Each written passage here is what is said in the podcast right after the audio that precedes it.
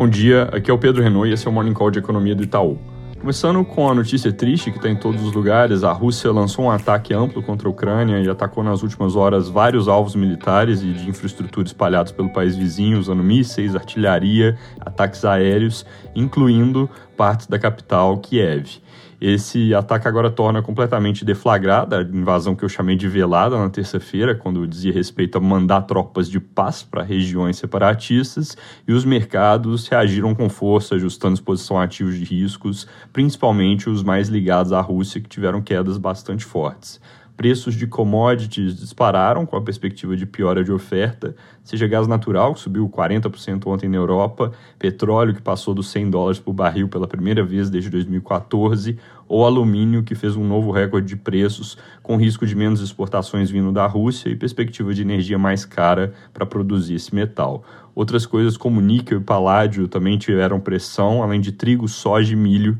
é importante lembrar que com problemas no comércio com a Rússia, a gente pode ver disrupções aqui para o Brasil, não só via canal preço de commodities, mas também disponibilidade de fertilizantes para a produção agrícola por aqui, dado que alguns desses insumos, como o cloreto, por exemplo, hoje em dia vem quase que exclusivamente de lá. Em uma economia global onde o centro das atenções é a inflação alta, essa perspectiva de um novo choque de oferta pode piorar esse quadro, levando a mais altas de juros por bancos centrais e acabar resultando em um cenário pior de crescimento na saída da pandemia. Hoje, mercados já começaram um dia bem voláteis também, à espera de quais vão ser as reações do Ocidente. Até aqui, as sanções implementadas foram relativamente leves, mas agora, como invasão e ataque em larga escala, devem vir medidas mais pesadas dos Estados Unidos e Europa, além de eventuais alertas de que agressões a outros países podem levar a reação proporcional dos membros da OTAN. Os membros do G7 e líderes europeus se reúnem hoje para tratar desse assunto. Outra reação importante para se monitorar é a da China, e o que nós temos até aqui é uma postura favorável à Rússia, no sentido de que não condenaram o ataque, como praticamente todos os outros países fizeram.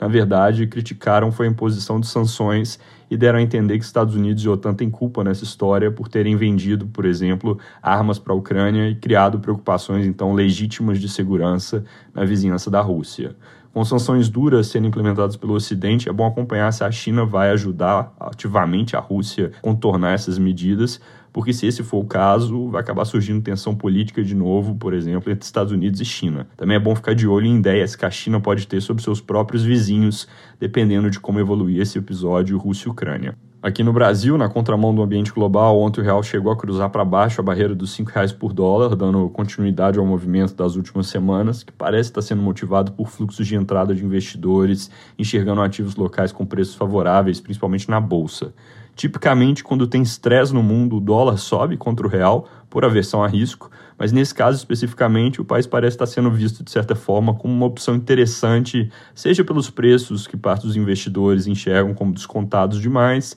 seja pelos juros bem mais altos que na maior parte do mundo. É uma situação que pode até durar algum tempo, mas a apreciação não está vindo de uma melhora de fundamentos, então ela não nos parece duradoura, pelo menos não nessa magnitude. Os riscos domésticos ainda são os mesmos, principalmente no que diz respeito à dinâmica de contas públicas. Além disso, se o humor global azedar mais, essa história favorável de fluxos para o país não necessariamente vai se manter. Falando de dados, ontem o IPCA 15 de fevereiro trouxe uma nova surpresa de alta com inflação de 0,99% no mês, enquanto nossa projeção e consenso eram 0,87%, com pressão maior que a esperada nos itens de educação, alimentação e combustíveis. Na variação ano contra ano, o IPCA voltou a subir para 10,8% e os núcleos aceleraram também para 9,9% no caso de preços industriais e 6,8% em serviços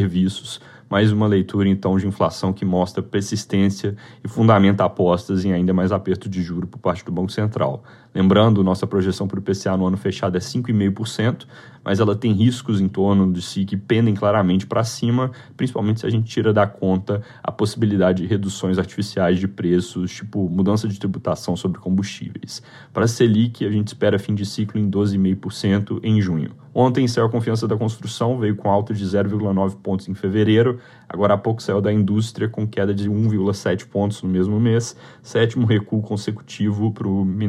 menor nível desde junho de 2020, lá na primeira parte da pandemia. Às 9 hoje sai a taxa de desemprego de dezembro, ela deve ter fechado o ano em 11,7% no número com ajuste sazonal, isso vindo de 14,6% ao final de 2020. Fora isso, só vale comentar que o Senado de fato adiou para o início de março a discussão sobre tributação de combustíveis e que, segundo vários veículos de imprensa, o governo pode liberar em breve mais uma rodada de saque do FGTS via medida provisória de até mil reais por pessoa, com potencial de injetar cerca de 30 bilhões na economia, mais ou menos 0,3% do PIB. Segundo declarações recentes do ministro Paulo Guedes, também tem outras coisas no forno, como um novo programa para contratação facilitada de jovens e um possível pacote adicional de crédito para pequenas e médias empresas. É isso por hoje, bom dia.